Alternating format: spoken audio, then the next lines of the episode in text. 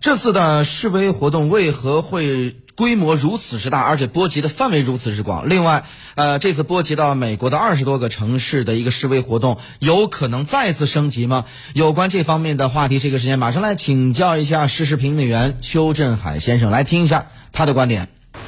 先回答第一个问题啊，这个问题是美国既是一个老问题，也是个新问题。大家知道，美国是一个非常分裂的国家啊，它一体多面。一方面，它是一个科技非常发达的国家。这几天我们看到马斯克把那个这个 Mission 啊 Space X 这个宇人这私人的公司的一个宇宙宇宙飞船送上了航天，那么这是一个非常伟大的一个成就。但与此同时，我们看到美国又是一个高度分裂、贫富不均，然后种族问题，然后警察白人警察施加暴力。那么多的问题，其实再加上在这过程当中过分的强调自由、拥枪文化，在美国也是挥之不去。这么多的问题，在美国过去都是结构性问题。那么这个种族问题是美国一个老大难的问题，白人警察执法至少是过度，也是老大难的问题。而这两个问题放在一起，就经常发生。我记得非常清楚的是，一九九二年当时在洛杉矶就发生过黑人骚乱，当时就四个白人警察把一个黑人给打死了。但当时只是在洛杉矶举行了一个城市的暴动，像这次全美的暴动，大概至少是近三十多年。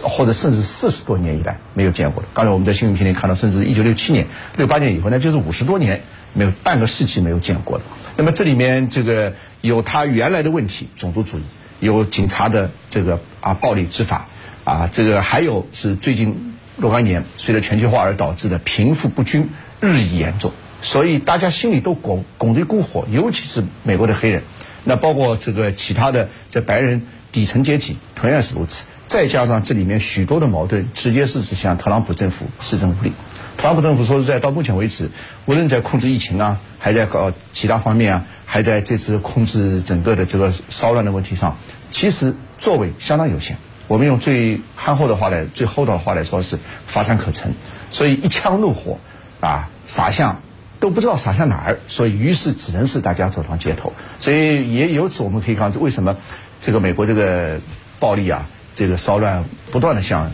呃全全美各地蔓延，同时在英国啦，在德国啦，欧洲一些国家也得到了声援，这是一个问题。当然，这个暴力，你问我第二个问题会不会继续蔓延？我认为在未来一段时间可能会蔓延。但大家知道啊，这个黑人其实很理性的，到目前为止没有没有看到有什么特别的一个消息说黑人拿出枪来，拿着，因为枪是几乎每个人都有的啊，只要有有枪支这个证件都有，没有一个人用枪，说明黑人在抗议的过程当中。其实还是守住了最后的底线，因为黑人